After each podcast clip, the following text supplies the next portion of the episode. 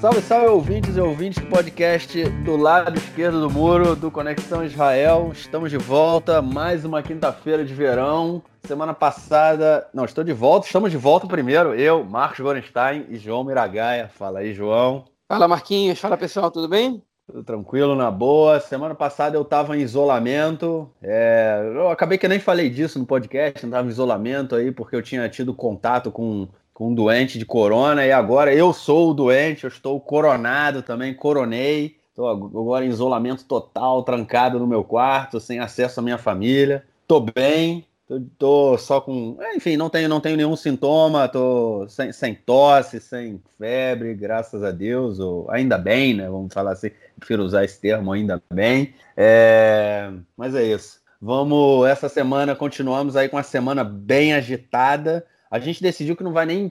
Não tem nem como a gente fazer dois blocos, vai ser um blocão inteiro, é, corona política, porque agora tá. A gente falou no último episódio aí que a gente entrou num caos, o caos continua e foi tudo nesse sentido. Corona e política se misturaram. Tem gente que diz que futebol e política não se mistura. Deve ter uns que dizem que corona e política não se misturam, mas enfim, é corona, é política, é economia. Vamos que vamos para o nosso primeiro bloco então.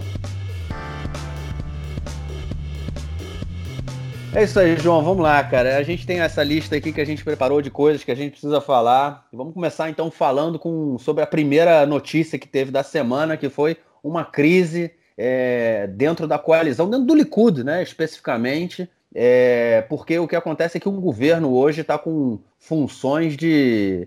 com funções totais, né? O governo não precisa passar muita legislação. Como é um governo de emergência, é um governo de, de união nacional chamado, não, enfim, não gosto de usar que é governo de união nacional, mas um governo de emergência aí para tratar a crise do corona. É, eles não precisam aprovar, passar todas as legislações que eles querem pelo parlamento. O governo simplesmente aprova medidas e as medidas emergenciais entram é, em, em vigor. Né? E uma das medidas que eles aprovaram na semana passada, que a gente falou, foi o fechamento das academias e piscinas públicas, né, como forma de evitar a aglomeração de pessoas e o contágio do corona. Só que pesquisas indicavam que cerca, somente cerca de 1% das pessoas contagiadas elas é, tinham ido a academias ou piscinas, o que é muito pouco. Né? E, e, isso representaria um impacto aí na grande, maior, né? na economia, com mais um fechamento, principalmente das academias. E o governo aprovou o fechamento das academias na quinta-feira da semana passada, pouco tempo antes da gente gravar o podcast. E na, no domingo dessa semana, é, bom, para quem não, não lembra ou não sabe, o, o, a semana útil aqui em Israel começa no domingo, é de domingo a sexta, então a quinta, né? Então, é, no domingo dessa semana, na comissão do, do, do Corona que tem no parlamento, é, que é, de, é dirigida por uma deputada do Likud, foi aprovada a reabertura né, é, do, do, das academias, em contrária a de, indo em, em, em é, indo em é, é, como chama? entrando em choque, né? Contramão. Na contramão.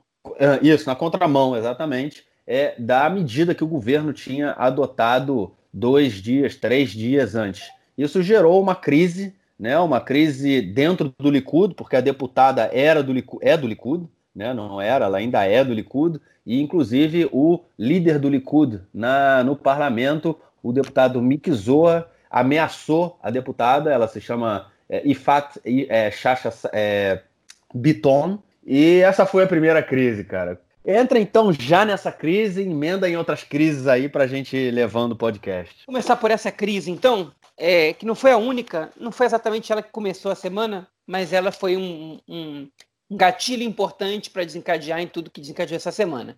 É, bom, como você explicou, né, é, o governo decidiu pelo fechamento de academias e piscinas públicas, e isso aqui na Knesset, né, no parlamento israelense, tem uma vada especial, uma comissão especial, é, responsável por, é, por, por, trabalhar as questões relacionadas à crise da corona. Né? São dez comissões fixas na Knesset e algumas especiais que podem ser abertas de acordo com o contexto é, enfim, que nunca funcionam só 10 comissões, né? em geral tem sempre mais que 10, que entre 15 e 20 comissões funcionando simultaneamente. Né? A gente explicou em alguns podcasts anteriores que o acordo do, da, do governo de união foi que só uma comissão ficaria na mão de um parlamentar, né? seria presidida por um parlamentar de oposição, que é a comissão que, por lei, tem que ser presidida por parlamentares de oposição, que é a comissão de crítica ao governo, é, e a comissão da Corona, que estava na mão do Ofer Sela, que é um deputado do Yeshatid, né, partido do Yair Lapid, que está na oposição, é, ela, enfim, ela passou para as mãos da é, Ifat Sassa Biton, que é uma parlamentar do Likud, do partido do Netanyahu. Né? Ela era do Kulano, do partido do Moshe Carlon, para quem se lembra, que depois das eleições de abril de 2019 se somou ao Likud. É, o Carlon saiu fora da, da política, mas os parlamentares do Kulano ficaram, né? entre eles, por exemplo, o ministro da Educação, Yoav Gallant. É, enfim, e a Sassa Biton recebeu é, a, a, é, como, enfim, como consequência do acordo de coalizão, é, a presidência da Comissão da Corona. O que para o governo era muito interessante, né? ter alguém chapa branca ali, né? estando ali na, à frente da Comissão da Corona, só para respaldar é, as medidas que o governo quer tomar para lidar com, com, com, com, o vírus, né? com a contaminação, com a, com a pandemia, é, enfim, sem, sem grandes críticas à política pública. Então tá aí, a Sassa Bitona era para ser essa representante chapa branca na cabeça de algumas pessoas do Likud. Não estou dando minha opinião, não. Vocês vão entender por quê já. E a Sassa Bitona, o que, que ela fez? O que se espera de, da presidente de uma comissão. Ela continuou o trabalho do, do Ofercela, ela, ela continuou dialogando com profissionais da saúde, continuou convidando pessoas é, que entendem de saúde pública é, para falar sobre a crise da corona, consultou é, o, o, o diretor-geral anterior, que agora foi recontratado para o Ministério, né, o, o, o, Siman, o, o Bar é como, como consultor, né, é, que é muito confortável para ele, aliás, porque se der tudo errado, ele não era o secretário, ele não era o diretor, e se der tudo certo, foi só porque ele voltou que deu tudo certo. Mas enfim, fechando esse parênteses, a Sassa Biton fez o que se esperava dela. Ela presidiu a comissão de maneira é, correta, honesta, né? É, como quem quer realmente entender o que está acontecendo e propor soluções, ainda que essas soluções desagradem o governo. Eu, particularmente, é, é, a gente viu, o Marquinhos falou que a, as academias são lugar de propagação, só, de 1, só 1% das pessoas contaminadas frequentam as academias, é, mas, por outro lado, elas têm um grau de contaminação é, mediano, né? não, é, não é leve. Não é a mesma coisa que você fazer exercício na rua, por exemplo, que é o que é, é na verdade, a exposição é, a, menor, as, dentre as maneiras pelas quais, através das quais você se expõe, essa maneira hum, é, que tem mais dificuldade, na verdade, de você contrair o vírus. É, enfim, essa, essas medidas saíram, foram divulgadas pelo canal 13 de televisão há duas semanas, e as academias elas estão ali bem no meio do caminho. Né? É, elas estão ali, você tem uma, uma chance razoável de ser contaminado, não é dos lugares dos piores lugares, como por exemplo as boates e, e, e pubs, né? É, mas também não é dos mais, dos mais perigosos. E ela com, chamando as pessoas especialistas em saúde pública para essa comissão, fazendo perguntas e tudo mais, é, a, a, comissão chegou à conclusão de que é, o fechamento das academias ele era mais nocivo para a economia israelense e para a própria saúde pública, uma vez que muita gente só se exercita em academias, é, do que é, do que deixá-las abertas. Né? Tem, obviamente que elas cuidando de um número máximo de pessoas permitidas por horário e com todas as regras de higiene. Né? E a comissão é, de Corona fez uma votação interna é, e optou por reabrir é, as, as academias, ou seja, foi uma votação que foi levada para a Knesset, para o parlamento? É, e, e com, com, recomendação da Comissão da Corona, que é a primeira leitura feita, a primeira votação feita é de reabertura. E a partir dessa primeira votação, você já pode reabrir até que isso passa por outras, por outras etapas na Knesset é, com alguma influência do executivo. E aí o Mick Zohar, que é o líder do governo no, no, no, na Knesset, saiu detonando, gritando com a Sassa Biton, uma demonstração também de machismo, né? não sei, eu duvido muito que ele gritasse assim com um parlamentar do sexo masculino, né? É, mas saiu gritando e dizendo ela está fora, acabou para ela. Ela vai ser substituída nesse, na, na, na presidência da, da comissão e ela tá e, e, capaz de nem ser mais nem, nem no Likud ela tá mais, né? Ninguém é, importante dentro do Likud saiu para defender a, a Sassa Biton. Em outros partidos, sim. O, por exemplo, o Gantz, ele saiu para defender, dizendo que o trabalho no, no, legislativo ele, é, ele tem sua importância, as comissões têm sua importância. O governo queria passar por cima da decisão da comissão de Corona. É, enfim, aí os parlamentares da oposição começaram a acusar isso de uma tentativa do executivo é, sobrepassar o legislativo, né? é, inter, intervir nas funções do legislativo, que é um, um, uma, um ataque à democracia, do mesmo governo que há alguns dias, há pouco mais de uma semana, estava propondo uma, uma CPI para investigar juízes da Suprema Corte, ou seja, um governo cujo executivo está né, tá trabalhando em várias frentes para reduzir os poderes dos outros poderes, né, do, do legislativo e do, e do judiciário.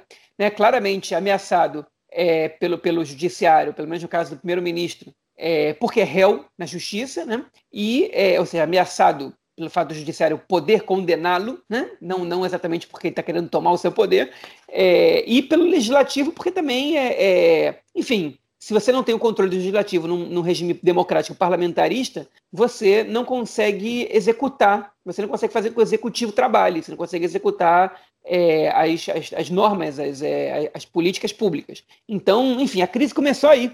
Né? O governo, na verdade, deu um, um, um sinal ali, além dessa, desse novo, novo velho, né, desse museu de grandes novidades de ataques à democracia, ele também deu a mostra da tensão interna pela qual ele está passando, com discordância interna, hein? com gente que está fazendo a coisa correta, sendo ameaçada pelo líder da bancada, é, por gente discutindo em público, sem nenhuma vergonha, dando declaração à imprensa, sem nenhuma, sem, sem nenhuma vergonha do que está falando, né? mostrando essa tensão à flor da pele. É, enfim, e a gente começou a ver o governo mandando algumas mensagens subliminares também, enquanto o primeiro-ministro e o ministro da, da, das Finanças estão falando que não querem um novo fechamento, não querem um novo fechamento, algumas vozes um pouco menores, ministros de segundo e terceiro escalão, deputados, já começaram a falar num novo fechamento. Né? Um deles é o Yuval Steinitz, que é o ministro da Energia, que é um, é um sujeito que já foi ministro das Finanças, né? é um dos nomes fortes do BIB ali dentro do Likud, mas é um dos que não são exatamente capazes dele, né? que, que, que pensa por si só e, e,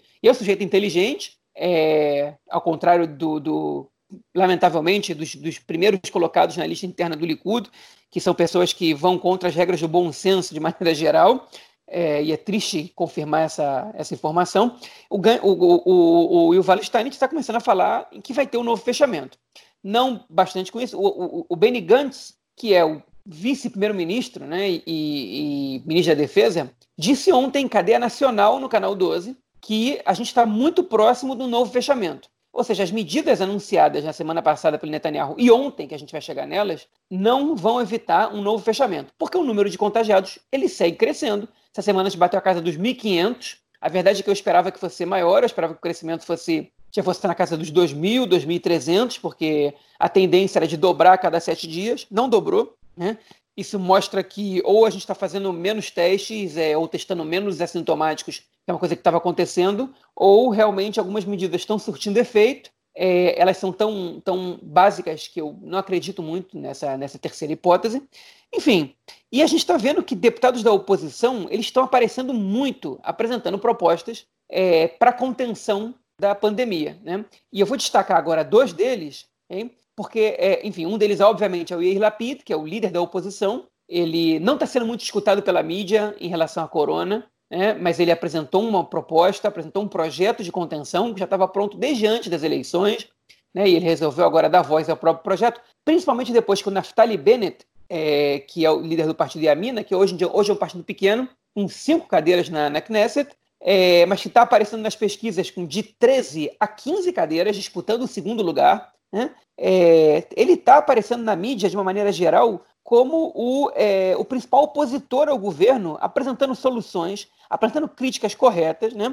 É, de, de, um lugar né, que ele ocupava até pouco tempo, que era o ministro da Defesa. Ele tinha um projeto como ministro da Defesa para executar um plano de, de, de, resolver o problema do contágio acelerado da corona, sem que isso afetasse de maneira drástica a economia. E ele está apresentando esse plano o tempo inteiro em, todas, em todos os órgãos de imprensa, em todos os órgãos de mídia, é, e as pessoas estão cada vez mais dando microfone para ele. E, e, não é e a imprensa de esquerda, de direita, todo mundo dando mais microfone para ele, porque estão vendo que ele está dizendo coisas que são relevantes, está tá sendo uma voz importante, é, e isso está preocupando o governo.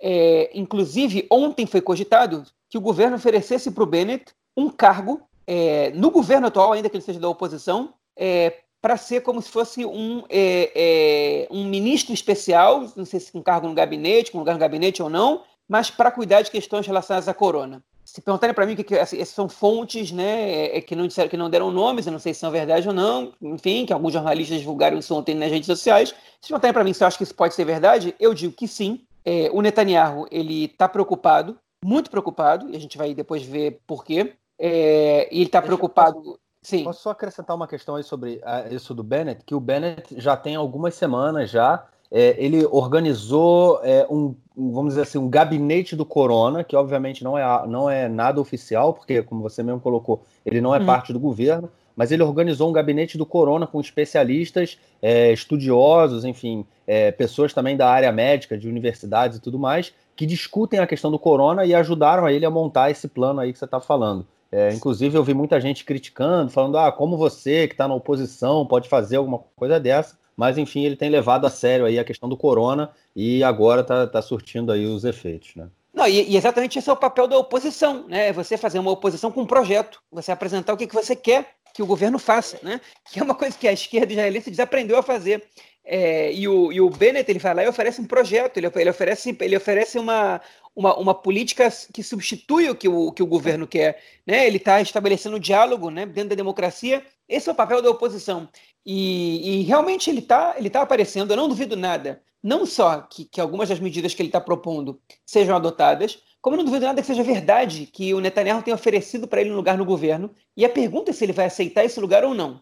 Porque essa é a estratégia que o Netanyahu comumente usa para acabar com os adversários políticos dele. Ele dá um lugar no governo e tira, prometendo autonomia, poder e tudo mais, e enfraquece a pessoa dentro do governo para que ela perca a popularidade para que saia do governo rápido ou que não ou que fique no governo sem conseguir executar nada nada de, de, é, é de diferente nada de, de, de realmente que, fa, que, faça alguma diferença do ponto de vista qualitativo é, e assim ele consegue diminuir o político que, que é um que, que apresenta que se, que se apresenta como rival né? Então a gente tem que ver se o Bennett vai aceitar. O Bennett está tendo um papel bastante honesto nessa crise, porque ele o Netanyahu levantou várias vezes pontos que para o Bennett eles, eram pontos importantes, como é, é a CPI do judiciário, que o Bennett era a favor, ou a, a, própria anexação dos territórios. O Bennett foi o primeiro político que levantou essa bandeira da anexação dos territórios lá para os anos lá para 2013.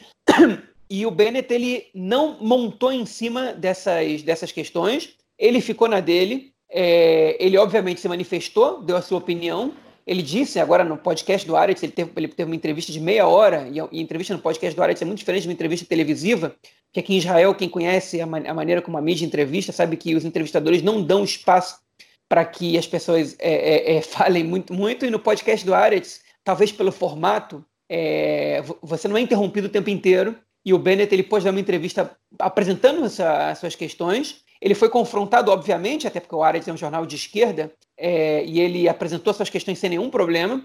É, e essa entrevista deu muita repercussão aqui em Israel, e uma das coisas sobre as quais ele falou foi sobre a anexação que ele disse. Eu, obviamente, que trabalhei pela, pela anexação, porque eu acho que nesse, nesse momento, ainda que eu tenha dito e continue acreditando que a corona é, é a nossa prioridade número um e que devia ser a única coisa com a qual a gente se, se preocupa agora, é, a, sobre a anexação se abriu uma janela de oportunidades que não abre o tempo inteiro. Então a gente teria que aproveitar essa janela de oportunidade, enfim, aí deu o discurso que segue a linha ideológica que ele acredita, que para mim é suicida, é, porque eu acredito que seja o Estado judeu né, e democrático, é, mas enfim, mas ele apresentou um passo ideia, okay? mas ele foi coerente e foi honesto nessa, nessa questão. E essa honestidade na fala do Bennett, e essa é uma coisa que a gente nunca pode acusar o Bennett de não ter sido honesto em relação às coisas que ele acredita. Ele nunca se esconde atrás de um discurso é, no qual ele não acredita, né? Ele às vezes esconde os seus parceiros, é, é, se apresenta como mais moderado do que o seu partido realmente é. Mas ele, ele, ele em si não esconde o que, no que ele acredita e está sempre falando. Enfim, isso está conquistando o público de alguma maneira. E agora vamos ver se o Netanyahu vai conseguir destruir é, o Bennett é, nesse ponto. O Netanyahu, agora para terminar é, a minha fala agora, ele, o Bennett já tinha pedido, já tinha apresentado esse plano quando ele era do governo. Ele pediu para esse plano ser executado por ele, por ele ser o ministro da Defesa, já que, já que as forças de defesa de Israel, é, o Exército, a Marinha, a Aeronáutica, as Forças Armadas, né, têm uma estrutura executora que nenhum outro órgão tem para poder trabalhar na crise da corona. É, o Netanyahu ele se recusou a dar para as Forças Armadas essa, essa, essa execução. Obviamente, ele não queria dar força para o Bennett, da mesma maneira que o Benny Gantz agora está tá, tá pedindo a mesma coisa, e o Netanyahu não está dando para o Benny Gantz a execução dessa, dessa enfim, da, da, da, contenção da crise da corona.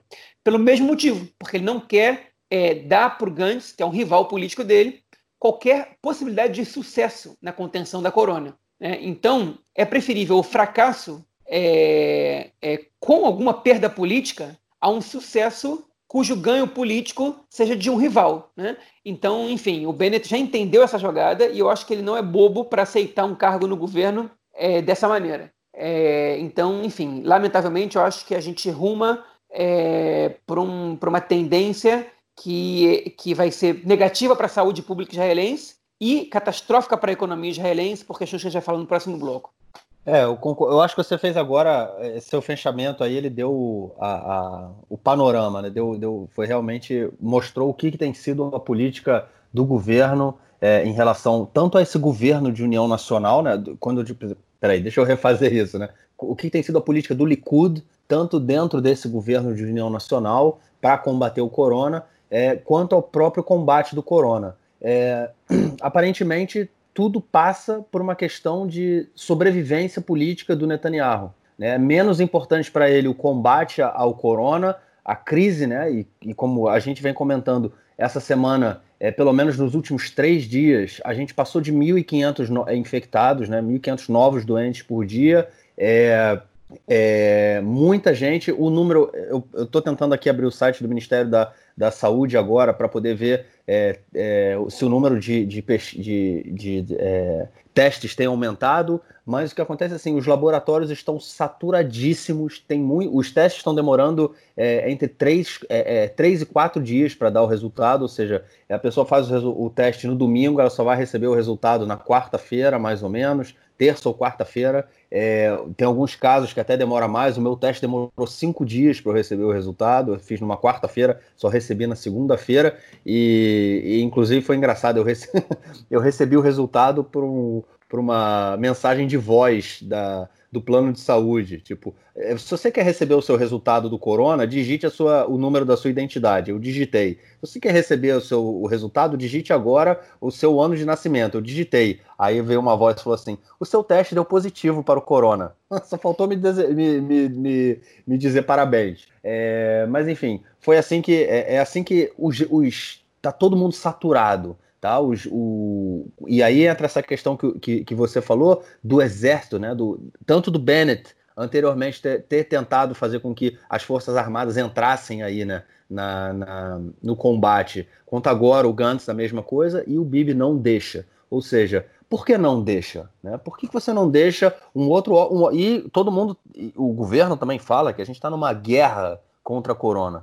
Se a gente está numa guerra, se a política é uma guerra, né, se vocês estão encarando isso com uma situação realmente tão emergencial assim como uma guerra, talvez as Forças Armadas elas tenham um papel importante para cumprir. Né? É, e aí, lembrando que a relação do Estado com as Forças Armadas aqui em Israel ela é diferente da relação do Estado com Forças Armadas na América Latina. Né? A gente tem que ter isso em mente também. É, mas por que, que é, por que, que a gente não pode deixar um outro órgão público, né, uma outra instituição pública, não um órgão, uma instituição pública também entrar aí na luta contra o corona que perdeu, saiu de controle completamente, né? O governo aparentemente ele não, é, apesar dessas mensagens, né, de ah, a gente vai ter que fechar, a gente não vai fechar, é, eles é, estão fazendo de tudo para não fechar e por conta da crise política que, tá, que se construiu, né? A gente falou no, na semana passada e vai falar já já é, mas, na minha opinião, o que tem tudo se passado aí é o, o Netanyahu ele está ele tá gerenciando né, essa crise toda é, como uma questão de sobrevivência política dele. Ele está tentando ver como ele sobrevive politicamente, tanto pela questão dos, é, do, do, do, do, julgamento, do julgamento dele, né, dos casos que ele está sendo indiciado por corrupção, é, e pensando o que, que ele pode fazer daqui para frente. A preocupação dele em salvar o Estado e salvar a, a população né, de tudo isso que está acontecendo, na minha opinião, ela tem sido menos é, importante aí nesse sentido todo. Mas enfim, é, é um pouco é o Netanyahu, né? É o que a gente conhece dele, é o que a gente vê de como ele atua é, politicamente. Ele pensa mais nele do que no bem do país e da população israelense. É, mais alguma coisa ou a gente vai então? Ah, só queria, deixa eu, bom, queria acrescentar dessa questão que você falou aí do do Bibi, do, do Bennett, né? Ele realmente tem se construído como a oposição, né? Como a principal voz da oposição apesar de ter um partido pequeno, com pouquíssimo número de deputados, cinco deputados, mas ele tem, ele foi realmente quem se construiu, né? É, o, o Lapid, né, que é o líder da oposição, é, apesar de, como você falou, ele ter um plano, ter apresentado um plano, feito um plano, né, não apresentado, mas ter feito um plano, está com pouquíssima é, repercussão, quase não aparece, ninguém ouve falar dele, é, na mídia, né, na, na, televisão, muito pouco se fala, é, mas o Bennett ele está em, é, em todas as frentes, fazendo barulho e, e se construindo. É, é isso é, é, um elemento que me chamou bastante atenção aí essa semana também. Bom, vamos então falar no nosso próximo bloco agora da crise política, cara, e da, dessa continuação aí do, do pacotão Netanyahu. Vamos lá. Então vamos lá para o nosso segundo bloco para a gente falar do pacotão do Bibi. Bom, semana passada a gente anunciou, né, que foi quase na, no, no um pouco, pouco, poucas horas antes, uma ou duas horas antes da gente gravar o podcast, é, o Bibi anunciou um pacotão econômico, né, é, para salvar teoricamente a economia israelense. Na minha opinião, falei, eu deixei claro lá que não salvaria nada, mas enfim, ele daria uma seriam feitos pagamentos, tanto, é, tanto aumentou o seguro-desemprego, o período de seguro-desemprego até um ano, né? É, enfim, com, alguma, com várias regras, com várias letras, é, aquelas letras pequenininhas no contrato, é, disse que pagaria um, um, uma, um manac, né, um subsídio de até 7.500 shekel é, para os é, é, né, que são os é, autônomos, é, mas enfim, quando o dinheiro começou a cair na conta das pessoas essa semana, o que todo mundo viu é que não passava de um, como a gente fala por aqui, um extra bluff, né? É um, blo é um blefe. É, realmente foram só cerca de 128 mil é, de um total de mais de meio milhão de, é, de autônomos que recebeu os 7.500 shekels. A média foi entre 3.500 e 4.000 shekels que as pessoas receberam é, por um período de dois meses, no caso. É, e o que, vai, o que acontece é que ele está distribuindo migalhas para a população que não tem o que fazer com esse dinheiro num período de dois meses, é muito pouco, e dando aí dinheiro, alguma ajuda também, né? É, não ajuda, né? Mas enfim, dando algum subsídio também é, para os pequenos negócios. E essa semana, ontem, ele ofereceu, ele foi à televisão falar que ele cumpriu com o que ele prometeu, que ele distribuiu o dinheiro que ele havia prometido e agora ele apresentou um novo pacotão, né, um pacotão em que ele é, vai dar para cada família, né, quer dizer, é entre 2 mil e 3 mil shekel, né, e cerca de 750 shekel para é, solteiros, né, pessoas que, enfim, é, não, não são não tem uma não é uma família, né, são é um casal com filhos é, e são solteiros e soldados, enfim, pessoas com mais de 18 anos é, que que, que vivem sozinhos e vão receber essa ajuda aí também de 750 shekel. É, é um pagamento único, não é um pagamento mais, quer dizer, não é nada mensal, mas o governo realmente resolveu abrir os cofres para tentar salvar a sua pele. Por que isso? Porque tanto no sábado da semana passada, quanto durante essa semana, na, na terça-feira, né, hoje é quinta, foi na terça-feira, houve manifestações enormes. No sábado foi em Tel Aviv e na terça-feira na porta da casa do Benjamin Netanyahu em Jerusalém, com milhares de pessoas, inclusive confronto com a polícia, pessoas pedindo o fim do governo Netanyahu, pedindo para ele ir para casa, que ele perdeu a legitimidade para dirigir o país. E aquele negócio, ele sentiu a água bater no bumbum dele e abriu os cofres para tentar acalmar os ânimos do público. É, eu, particularmente, até porque eu sou muito crítico a esse tipo de, de, de subsídio que ele deu agora, de distribuir dinheiro para todas as famílias israelenses é, de forma igualitária, eu não acho isso democrático, eu não acho isso correto, é, mas enfim, eu acho isso extremamente populista e é isso que ele está fazendo. Ele está com medo, ele sentiu a pressão ele sentiu que deu uma, deu uma, uma vacilada ali, rateou na curva e resolveu abrir o cofre. Quem vai pagar por isso, João?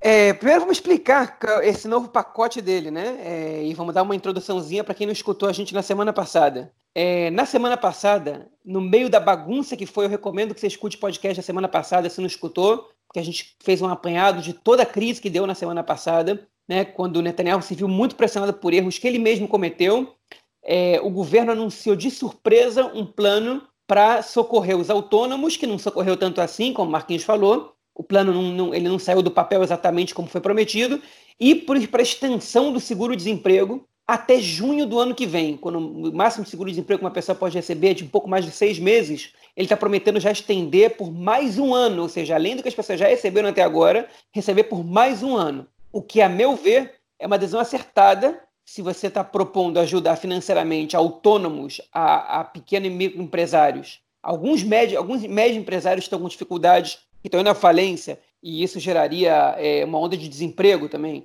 e sobretudo os desempregados, né? para mim, é, essa é uma decisão acertada, ainda que tardia, né? é, e claramente tomada em função de uma pressão social e política que o governo está sofrendo é, gigantesca. Isso foi o que aconteceu na semana passada. O Marquinhos adiantou isso aqui na semana passada. Ele disse que essas medidas que foram tomadas na quarta-feira de noite, né, ou na quinta-feira de noite, agora não me lembro exatamente quando for, quinta-feira de noite, elas não iam ser suficientes para abafar as manifestações na frente da casa do Netanyahu. E elas não foram é, as manifestações foram grandes, não só na frente da casa dele, na Praça Arábia também. As manifestações foram grandes, é, teve mais gente do que se esperava. Elas tiveram confrontos com a polícia, que é um capítulo à parte, que está se manifestando de maneira muito violenta ultimamente. A polícia israelense ela não tem como hábito atuar de, atuar de maneira violenta é, é quando o, o, os manifestantes, no caso, são judeus. Quando a população é árabe, é outra história. Infelizmente, essa é a realidade aqui do país e eu não estou dizendo isso é, no, no, sentido de que a gente tem que aceitar essa realidade de forma alguma. Eu estou só mostrando uma estranheza em relação à prática comum da polícia, que em geral é violenta com os árabes e não violenta com a população judaica. Obviamente que entra dentro da população judaica tem setores com os, quais, que, com os quais a, a, a, a, polícia acaba sendo mais ou menos violenta. Né? É, enfim, e a gente tem, tem, visto ultimamente uma manifestação da polícia é, muito violenta contra a população judaica, e isso é indissociável é, de, do fato de que o ministro da Segurança Interior, que é o chefe da polícia, é o Amir Ohana, um, tipo, um cara que foi colocado ali para fazer o jogo do Netanyahu. Ele fez o jogo dele quando foi colocado interinamente como ministro da Justiça, fechou tribunal, adiou julgamento, interviu na, nomea na nomeação de procurador, mesmo indo contra a lei, fez tudo que não podia para defender o Netanyahu, ganhou como prêmio um ministério importante com orçamento alto, que é o Ministério da, da Segurança Interior, e já está mostrando é, é, de que maneira vai atuar. Né? Claramente, essa violência da polícia, claramente eu digo, eu estou Obviamente que isso é uma suposição, essa é uma hipótese, mas é uma hipótese compartilhada por bastante gente, que a gente não vai ter como provar, a menos que a gente consiga é, é, colocar gravadores nos celulares do, do, e nas salas de reunião. Né? Mas claramente, que dá a gente a entender de que a ordem que vem de cima é acabem com essas manifestações o mais rápido possível. Então a gente viu muita violência, as pessoas estavam acampadas na frente da casa do Netanyahu, que não era um acampamento ilegal. É verdade, teve um vizinho que reclamou do barulho que eles estavam fazendo ali. O barulho é ilegal, mas é, a, a polícia chegou tirando os bens das pessoas que estavam ali, porque no acampamento eles levaram fogão, levaram televisão, levaram não sei o que, não sei o que lá, um monte de coisa. A polícia chegou jogando tudo, jogando, arremessando tudo em cima de um caminhão, é, quebrando as coisas, roubo dos bens deles, né? Não é, não é, não é legal isso, obviamente que eles foram para a justiça, é, mas o trabalho está feito, eles conseguiram dispersar boa parte das pessoas que estavam ali. Ainda assim, parte continua acampada. Levaram presas algumas pessoas que estavam se manifestando ali, manifestação legal, legítima, né? É, é, com autorização da justiça, inclusive. É, enfim, e é, a surpresa, né, a novidade nessa, nessa situação atual é que os, os, os ultra-ortodoxos, a população ultra-ortodoxa, também está se manifestando, porque eles estão sendo afetados por essa crise econômica e porque eles estão tendo suas cidades e bairros fechados por essa crise da corona.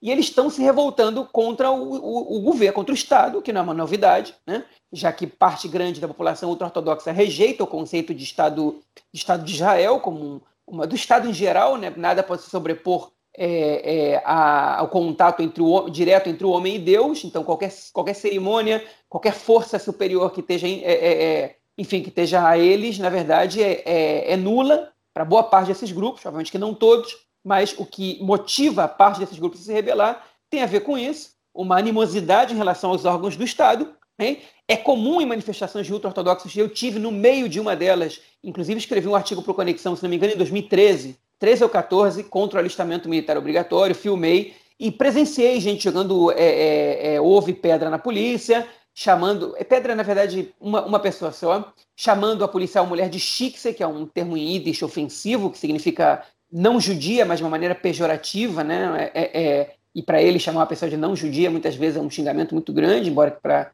a gente não seja nenhum xingamento, para eles é, muitas vezes é. Chamando o policial de macaco, porque era, porque era negro, porque era de pele mais escura, né? É, existe muito racismo também entre a população askenazi e ultra-ortodoxa. Enfim, e os policiais, naquele momento, não usaram a força para conter é, as provocações e até violência física que eles estavam sofrendo ali, violência verbal e até violência física, é, no caso. Dessa vez, o que a gente viu em filmagens amadoras é, foi a polícia indo, indo para o pau, descendo a porrada, com vocab... perdão pelo vocabulário, de graça, né? enfrentando, batendo, né? levando gente presa né? E, e, a população ultra-ortodoxa é um pouco menos é, é, é, é, disciplinada, um pouco menos é, omissa que a população é, judaica laica de esquerda ou secular, né, de, de centro-esquerda. Eles revidaram muitas vezes a, a polícia e foi violência dos dois lados, obviamente que foi. A diferença é que chegou nesses níveis porque a polícia usou de muita violência contra, contra, os, contra os manifestantes a mesma violência que a gente viu sendo usada contra os manifestantes na frente da casa do Netanyahu e na Praça Arábia. E a polícia já proibiu manifestações na Praça Arábia, na Praça Arábia a partir de agora.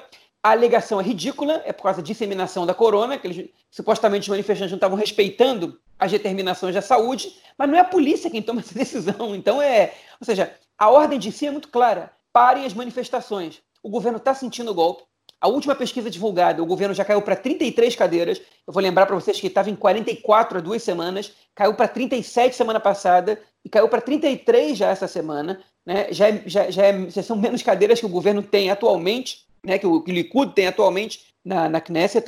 Quando eu falo governo agora, peço perdão, estava me referindo ao Likud, o, o, maior partido do governo, o partido do Netanyahu.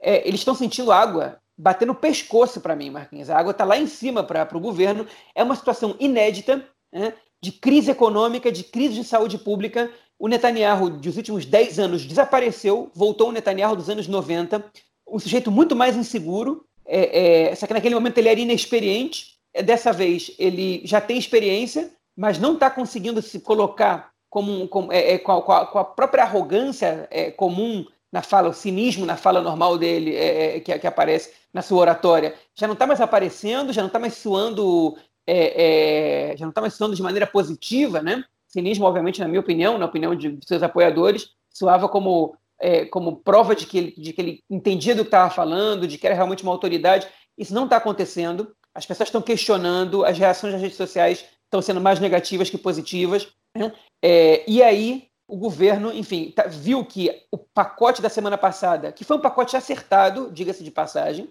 é, não foi suficiente, ele foi acertado pelo menos em termos, talvez não totalmente, mas enfim, em termos ele foi aceitado, embora ainda não tenha entrado em prática a parte dele, né? É, o governo decide ontem, no meio do nada, como o governo está seguindo sofrendo muita, muita, muita pressão de todos os lados, decide por um segundo pacote de 7 bilhões de shekel, quase 7 bilhões, dos quais 600, na verdade são 6 bilhões e 700 milhões de shekel, de ajuda emergencial imediata é, de 750 shekels para cada israelense, no caso de ser uma família, esse dinheiro passa a ser 1.500, família, tipo, obviamente, é, é duas pessoas, então você multiplica por dois, e cada filho um acréscimo de 500 shekels, é, ou seja, uma família com três filhos, pai, mãe e três filhos, né, família, ou pai, pai, ou mãe, mãe, depende do que se considerar, mas enfim, é, com três filhos, recebe uma quantia de 3 mil shekels, agora direto, não importa se as pessoas estão empregadas, desempregadas, com problema financeiro ou sem problema financeiro. Se é um milionário, dono da não sei o quê, ou um, um trabalhador do high-tech é, com super salário, ou se é o cara que vende falafel, ou o garçom que está de férias não remuneradas, todos vão receber essa ajuda é, é, sem é, a única, a única, varia, a única variável dessa ajuda é a quantidade de filhos que as pessoas têm, né? ou seja, isso agrada de alguma maneira a população ultra-ortodoxa. Né? E o segundo, a segunda parte do pacote é um auxílio de compras de supermercado no valor de 700 milhões de shekel para famílias que atendem algumas, é, é, algumas é, é demandas, alguma, é, é, como se chama isso? Que atendem a uma... Exigências. as mesmas exigências, obrigado do, pelo, pelo programa, que também, pelo que se viu, pelo que as, os, os, analistas econômicos disseram a princípio, a grande maioria dos que são atendidos são da população ultra-ortodoxa, né? Enfim, que, que, que, que, seriam atendidos por esse plano. É, então, agora é o seguinte, agora a gente, pode começar a analisar isso, né? Obviamente esse plano não resolve nada, porque 3 mil shekel ou 4 mil shekel por um mês isoladamente parece muito a ajuda que teve às vésperas de Pessar, que a gente criticou nesse mesmo podcast de ajuda por filhos, que as pessoas receberam do nada. Ela não resolve o problema econômico de ninguém, é uma ajuda que é um, como se fosse um, um bônus que você recebe do trabalho por, por, uma, por uma festa, né, por estar em época de festas. Não vai resolver o problema das pessoas que estão passando fome, que estão com dificuldades financeiras. Vai, vai, vai, é na televisão estou falando como se fosse um band-aid ou um analgésico, né? Não é um antibiótico, é o um analgésico. Ele vai te curar a dor de cabeça ou a febre, vai fazer passar, e daqui a seis horas ela volta, porque isso não resolve o problema. Por outro lado, é um gasto público gigantesco né, para o governo, de 7 bilhões de shekel, no orçamento que já está comprometido com os outros programas sociais, é, que já estava negativo nos últimos muitos anos. Né? As contas não fecham Israel já tem muitos anos. É, enfim, e, e para completar, é dinheiro distribuído para gente que tem dinheiro também. Né? É para gente que não tem e para gente que tem. Por quê? Qual é a razão disso? Né? Alguém pode, alguém explica qual é a razão disso? E aí os gênios neoliberais, né, e os gênios com J, na verdade, porque é uma ironia, estão dizendo que 750 shekel não, não vai ficar estagnado porque ninguém guarda 750 shekel. O sujeito está tá guardando 4 milhões, 750 shekel ou, ou mais, nem faz diferença na conta dele. Eu vi o Amit Segal, um, um prestigiado analista político é, do canal 12 dizendo uma bobagem dessas. Né? É, as pesquisas, a grande maioria das pesquisas mostram que dinheiro na mão das pessoas que têm dinheiro okay, não faz a economia circular, que você não precisa subsidiar, que não precisa ser subsidiado. Essas pessoas guardam o dinheiro, essas pessoas não gastam. As pessoas pobres precisam, e você poderia aumentar a contribuição para as pessoas pobres, já que você está fazendo um pacote já quer agradar, já quer tomar uma medida demagógica dessas, é, e, você quer, e você quer agradar a população, talvez porque está vendo ganhos políticos eleitorais nessa brincadeira, então deveria ter feito de uma maneira que ajudasse a circular o dinheiro e a fortalecer a economia, movimentar a economia. Mas o governo opta por dar uma, uma, uma quantia similar, semelhante para todo mundo, idêntica no caso, é, com a única variável o número de filhos, que não resolve nada, né? Não só isso, aumenta o gasto público à toa com pessoas que não precisam, trava a economia, de alguma maneira, com parte desse dinheiro. Né? É, e ninguém consegue me, me, explicar onde é que onde é que está o racional por trás dessa medida, né? Mas enfim, essa é uma, essa é, é lamentavelmente ele não está inventando a roda nesse caso, ou inventando a roda quadrada, porque a gente sabe que não funciona. A gente já viu outros outros governos no mundo tomarem medidas parecidas, um caso semelhante ao Chile do Pinochet, que nos anos 80 decidiu dar para as escolas públicas e privadas a mesma quantia é, de dinheiro por aluno. E o que aconteceu foi que as escolas públicas não tinham dinheiro para bancar o, para bancar a educação pública e as escolas privadas estavam com um excedente gigantesco, isso aumentou a desigualdade social né, e fez uma diferenciação também cultural e, e educacional na população gigantesca, obedecendo à receita dos economistas da escola de Chicago, que o Netanyahu tanto gosta, embora ele não possa aplicar totalmente isso aqui em Israel. Ou seja, você tem que distribuir, distribuir de maneira igualitária. Só que essa, essa igualdade é baseada numa premissa falsa, porque as pessoas já não estão em pé de igualdade. Enfim, é, e principalmente numa situação de crise econômica, de aumento dos gastos públicos, é terrível essa decisão tomada ontem, é absurda, só não é mais grave porque não foi tanto dinheiro envolvido nessa decisão como foi no pacote da semana passada, que foi muito mais acertado hein? e que poderia ter sido reforçado com essa medida. Esses 7 bilhões poderiam ter ido para as pessoas que não foram atendidas pelo seguro-desemprego, autônomos que não, que não recebem seguro-desemprego, por exemplo, poderiam ser é, é, compensados com esse pacote de agora. Na verdade, o Netanyahu tem uma razão para ter tomado essa, essa atitude dessa maneira. Obviamente que ele quer agradar a parte da base dele, mas ele também está muito preocupado com agradar a população ultra-ortodoxa, que ao longo de toda a história do Estado de Israel, eles nunca escolheram um lado. Eles sempre foram com um partido que ganhou, né? fosse de esquerda, de centro ou de direita. É, e nas últimas eleições, nas três últimas eleições, eles fecharam um acordo com Netanyahu de que eles não iam formar o governo com, com outro, com, com Benny Gantz e Yair Lapid, também por duas por algumas questões, né?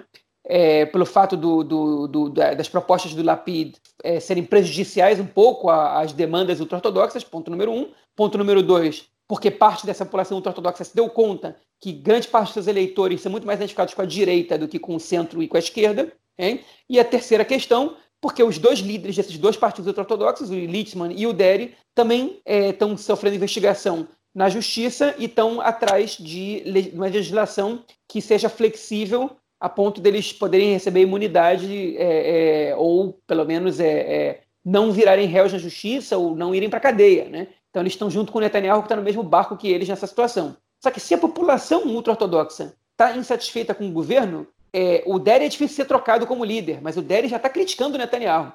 O Litzman é trocado em dois segundos, né? ou ele troca de lado. Isso é, isso é, muito, isso é muito simples. Né? E, enfim, então, é, o Netanyahu está preocupado, porque sem esse apoio dos ultra-ortodoxos, ele pode até ter 43, 44 cadeiras. Se os ultra-ortodoxos forem com o outro lado, o Netanyahu cai e sai do governo e vira oposição. Né? Então, é, essas medidas elas foram agora direcionadas a agradar um público que apanhou fisicamente na rua, que está muito insatisfeito, né? é, para que pelo menos para foi um cala boca, né? cala a boca, para de se manifestar, a gente vai calar a boca dos manifestantes de alguma maneira, ou dando porrada neles, ou dando dinheiro para eles, ou fazendo os dois talvez. É, se me pergunta se eu acho que vai funcionar, obviamente que não, não combina. Você reprimir manifestação numa democracia gera rejeição você tomar medidas é, é, polêmicas gera rejeição, e ainda mais quando o ministro da Saúde, de maneira brilhantemente estúpida, aparece dando uma declaração dizendo que a situação está horrível e vai piorar, e essas medidas são para não piorar muito. Hein?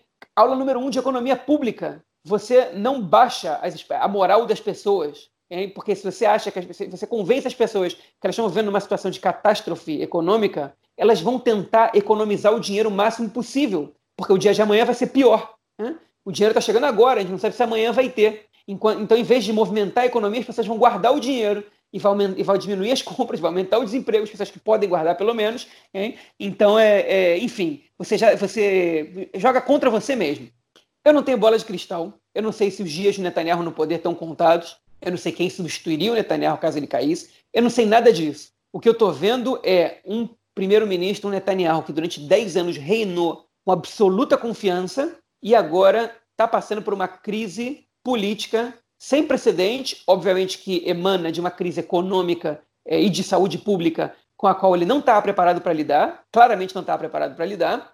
Ele que sempre se vendeu como um grande economista, como um grande político, como um grande líder, está metendo os pés pelas mãos o tempo todo, tomando decisões equivocadas, não controla os seus representantes, seus, os seus, os seus é, é, ministros, seus, é, é do, do, do, do, do partido no do governo no parlamento, é, presidente de comissões, não consegue controlar essas pessoas, escolhe pautas equivocadas, tenta vender fumaça é, quando as pessoas estão tão, tão, tão querendo, estão tão olhando bem no que estão comprando. É, são todas as, é, são todos os passos de um governo que está a caminho do precipício para pular, sem controle, né? correndo a caminho do precipício para pular. A pergunta é, é, é, vai cair mesmo, né? E tem alguém para trocar isso? A população realmente está disposta a parar de votar no Netanyahu? Os, os ultra-ortodoxos realmente vão cortar esse acordo umbilical com ele, né? Obviamente que várias dessas perguntas dependem umas das outras. Né? Os ortodoxos podem romper com Netanyahu dependendo de quem for o rival dele nessa situação. Mas, enfim, a gente está vendo um governo que está metendo os pés pelas mãos e está com uma rejeição improvável. Eh, se a gente olhasse há três meses atrás como é está a situação, eh, a crítica é muito negativa de todos os lados, exceto, obviamente, da mídia chapa branca e, do, e da seita pró-Netanyahu, né, que é uma seita em alguns casos. E, enfim, é, o cenário é um cenário de queda de governo. Só que o governo ainda não caiu, então a gente não pode falar ainda em queda de governo de maneira prática. Bom, é, eu, eu continuo nessa linha de achar que esse tipo de ajuda e essa. É, eu acho, acho que é o seguinte: o mundo neoliberal, né, a economia neoliberal, ela não está pronta, ela não está preparada, ela não prevê é, nenhum tipo, nem como lidar com um tipo de, de uma situação, de uma crise que a, gente, que a gente vive hoje em função dessa pandemia. Né? É, a gente constantemente tem crises né, dentro do, do, capitalismo, né? a última grande crise que a gente viu foi é, em 2007, 2008, e agora, cerca de 12, 13 anos depois, a gente tem novamente mais uma crise. Dessa vez, ela é uma crise que ela já vinha, ela já vinha sendo debatida por muitos economistas, até que o, a pandemia agora ela solta isso de vez, ela, ela é o gatilho para a gente ter essa, essa nova crise, né? Para é, é, é colocar em xeque mais uma vez as premissas né, desse, dessa economia neoliberal, que ela é, não prevê é, ou ela tenta cada vez mais diminuir a presença do Estado né, na economia e agora se mostra e, e, quando a gente vê uma crise dessa a gente vê a importância do Estado na economia, né? da importância do Estado é, em, estar ali ao lado do cidadão. E uma coisa que eu tenho pensado muito, né, desde, que, desde que esses pacotes saem, e agora, por exemplo, é, eu, desde, que, é, desde a segunda-feira que eu já estou há uma semana, eu sou autônomo, né, eu dou aula, é, atividades esportivas, eu sou professor de jiu-jitsu, né? Uma, uma das profissões, né? A gente acaba tendo que fazer mil coisas da vida, mas uma delas eu sou é, professor de jiu-jitsu, eu sou autônomo e eu já estou sem, é, sem dar aula há quase duas semanas, né? Porque é, eu tive que parar de dar aula quando eu fui informado que eu tive contato com uma pessoa que que, que testou positivo para o corona, eu tive que entrar em isolamento, e agora eu continuo meu isolamento também, porque eu também testei positivo. Então, estou há duas semanas sem dar aula e hoje eu fui informado que é, é, eu, eu, trabalho para uma. É, eu, eu, trabalho junto com uma com um centro comunitário na cidade onde eu vivo, e eu fui informado que eu não vou receber o salário esse mês, porque eu estou doente, então é, eles não podem cobrar dos meus alunos é, o mês, né? Porque afinal de contas eu não estou dando aula. É, ou seja, qual é a minha relação com o estado em que eu vivo? O que me tem me feito pensar muito, isso antes até né, de, de eu entrar nessa situação, porque a crise não é de agora, a crise já começou há uns três, quatro meses atrás, é o que, que a, gente, a gente é enquanto cidadão de um país. Né? Quais são os nossos deveres os nossos direitos? Será que a gente tem realmente direitos? Né? E o que hoje a gente tem visto com a pandemia, né, com o corona, a pandemia do corona, é que a cidadania, né, você ser cidadão de um país, ela está muito, cada vez mais restrito a direitos. Ou, oh, desculpe, a deveres e não a direitos. Por que, que eu daqui a alguns anos tenho que mandar meus filhos para o exército se na hora que eu preciso do Estado, o Estado não está do meu lado? Por quê? Né?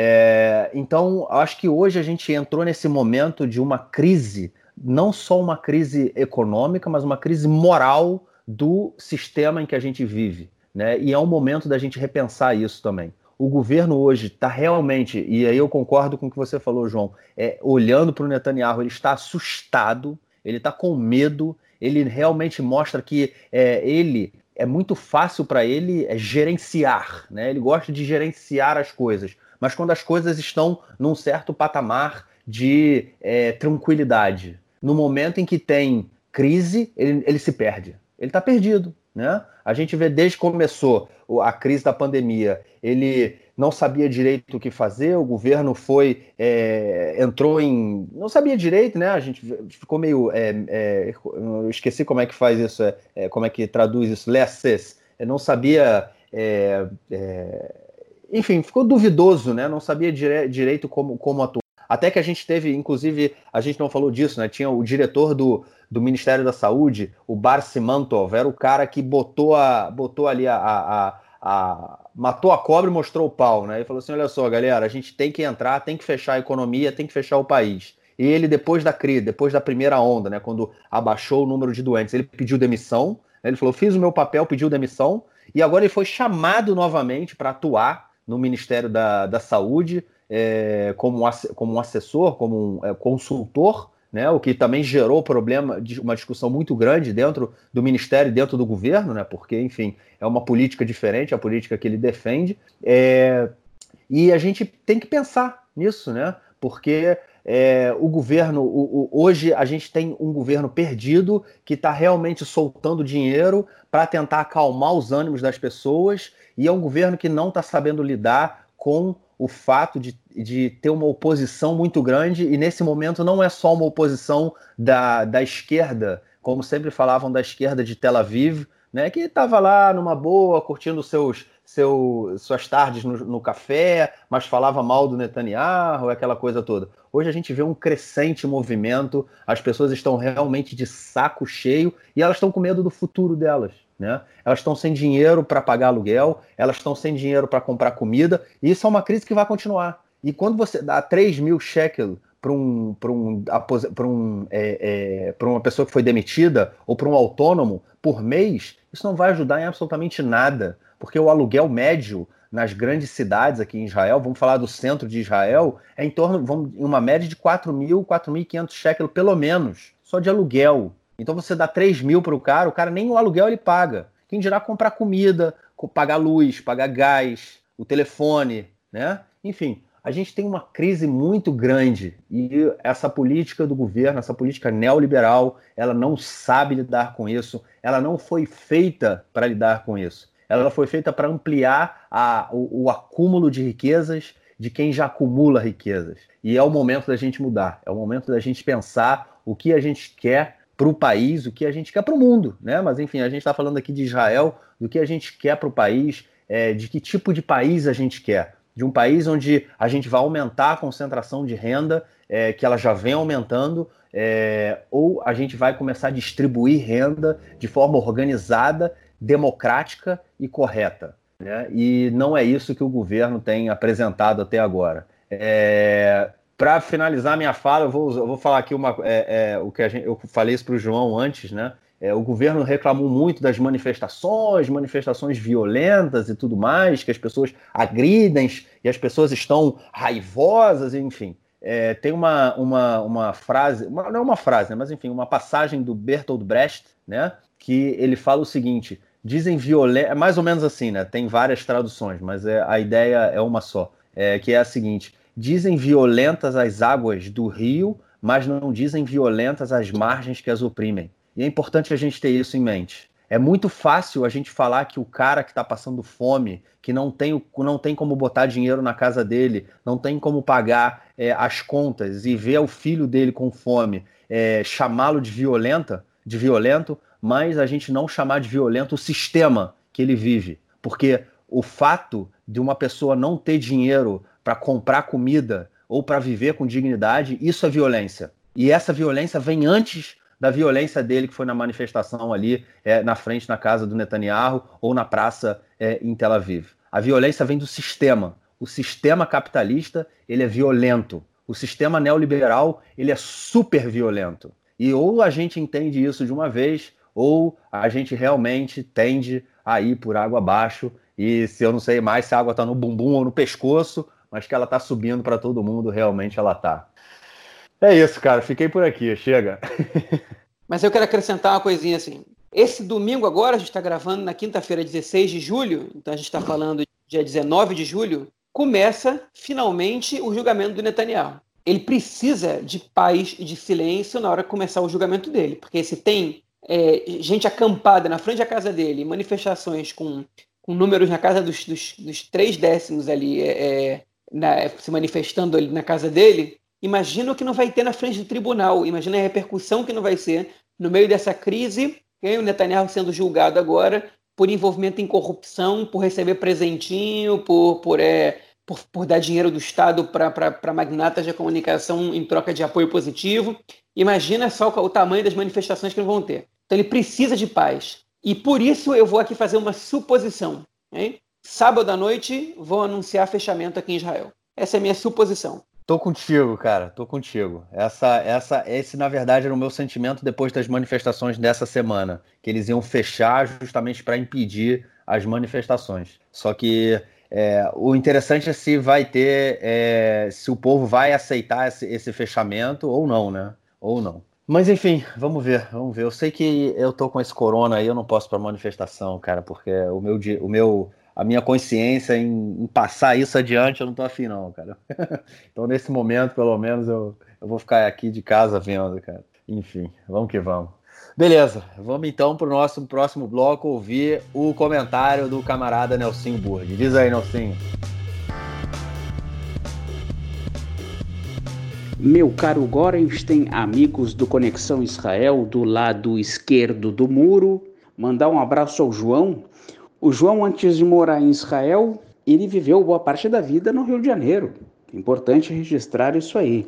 E o João, na época da faculdade, ele estudava na Federal Fluminense na cidade de Niterói. Então ele pegava a barca e atravessava a Baía de Guanabara, pegava a barca e chegava até Niterói, lá na praia de Icaraí, e por ali ele, ele se virava. E o detalhe que é o seguinte, quando o João estava no lado do Rio de Janeiro, ele costumava comer o joelho, o tradicional joelho, aquele salgado com presunto e queijo, coisa e tal, caché, obviamente. Mas quando ele ia para Niterói, ele não podia pedir o joelho. Lá eles chamam esse salgado de italiano. Então o João sempre teve essa dicotomia dele, que quando ele estava no Rio ele pediu o joelho, quando ele chegava a Niterói ele pediu o italiano. Aqui em Israel, na casa dele, em Farsaba, se ele prepara o italiano ou o joelho, esta é uma questão que eu deixo para ele. O Apoel Bercheva, que nos últimos anos conquistou o tricampeonato do futebol israelense, da Liga Israelense de Futebol, e o Apoel Beersheba, o time que mais cresceu na última década, fez um estádio novo, trouxe jogadores importantes que estavam no estrangeiro, como o israelense Barda, como o Bensar, o, o Apoel Beersheba voltou a conquistar a Copa Israelense de Futebol. O Maccabi Tel Aviv foi o bicampeão da Liga Israelense mas o Apoel Bercheva conquistou com uma vitória sobre o Maccabi Petah Tikva o título da Copa Israelense, mais uma vez o Apoel Bercheva conquistando este importante campeonato, a Copa Israelense, e a partir daí também pode beliscar alguma participação em torneios internacionais. É um, é uma, um campeonato que vem para uma torcida que está acostumada a comemorar títulos nos últimos anos. Parabéns ao pessoal do apoio Bercheva e um grande abraço a vocês até a próxima semana. Valeu, Nelsinho, obrigadão.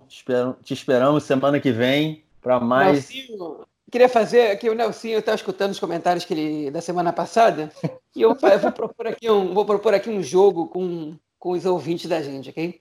Sobre os comentários que o Nelson faz sobre mim, né? que é a diversão dele, pelo jeito aí, na quarentena, sei lá se o Nelson está de quarentena, o que, que ele está fazendo da vida, que lá em Haifa aparece outro mundo para a gente aqui.